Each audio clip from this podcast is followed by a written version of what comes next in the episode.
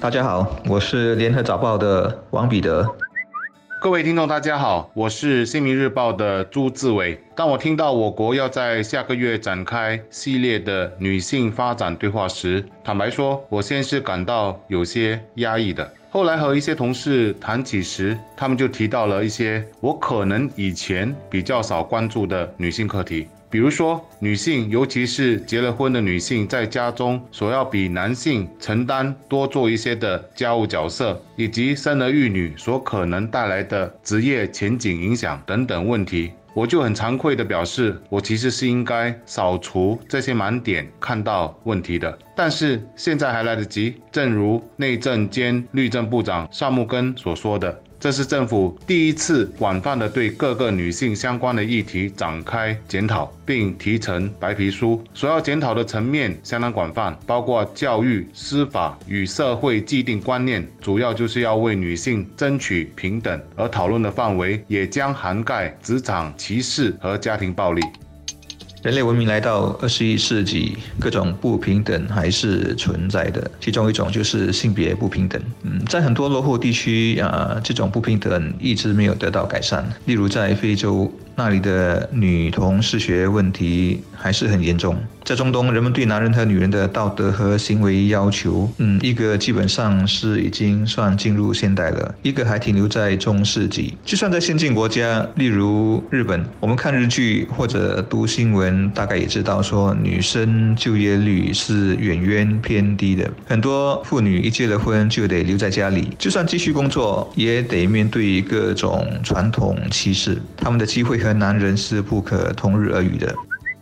其实，在为这个课题进行思考时，有一则发生在印度的新闻让我也陷入深思。有一个男人因为太太连生了五个女儿，他为了想知道太太的第六胎怀的是男的还是女的，竟然用刀要剖开妻子的肚子看孩子的性别。这到底是什么样的观念才会引发的动作？相信男尊女卑已经不能做最好的诠释，这完全是一种物化女性的表现。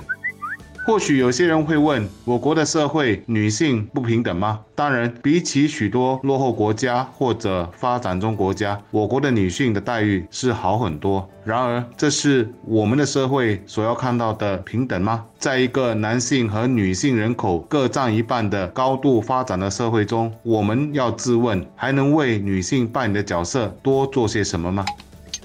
新加坡有男女不平等吗？大体还好，但一些领域还是不能让人完全满意。新加坡的教育机会是均等的，例如进入大学的男女生比例现在几乎一致，但在职场，两者的收入却有差别。年初人力部的一份报告告诉我们，在同样的一个岗位上，女性薪水比男性少了六八千。用薪水中位数来算，差距就是每个月大概少了三百四十二元。这是已经。排除了男女生主要从事什么行业啊、年龄、教育水平等等会造成差异的因素。例如，在薪水比较少的服务业，女性比例一般偏高；而薪水比较高的技术活或者主管阶层，一般上男性要多过女性。如果不排除这些因素的话，那女性薪水平均要比男性更少，就是少了十六点三八千，不公平就更明显了。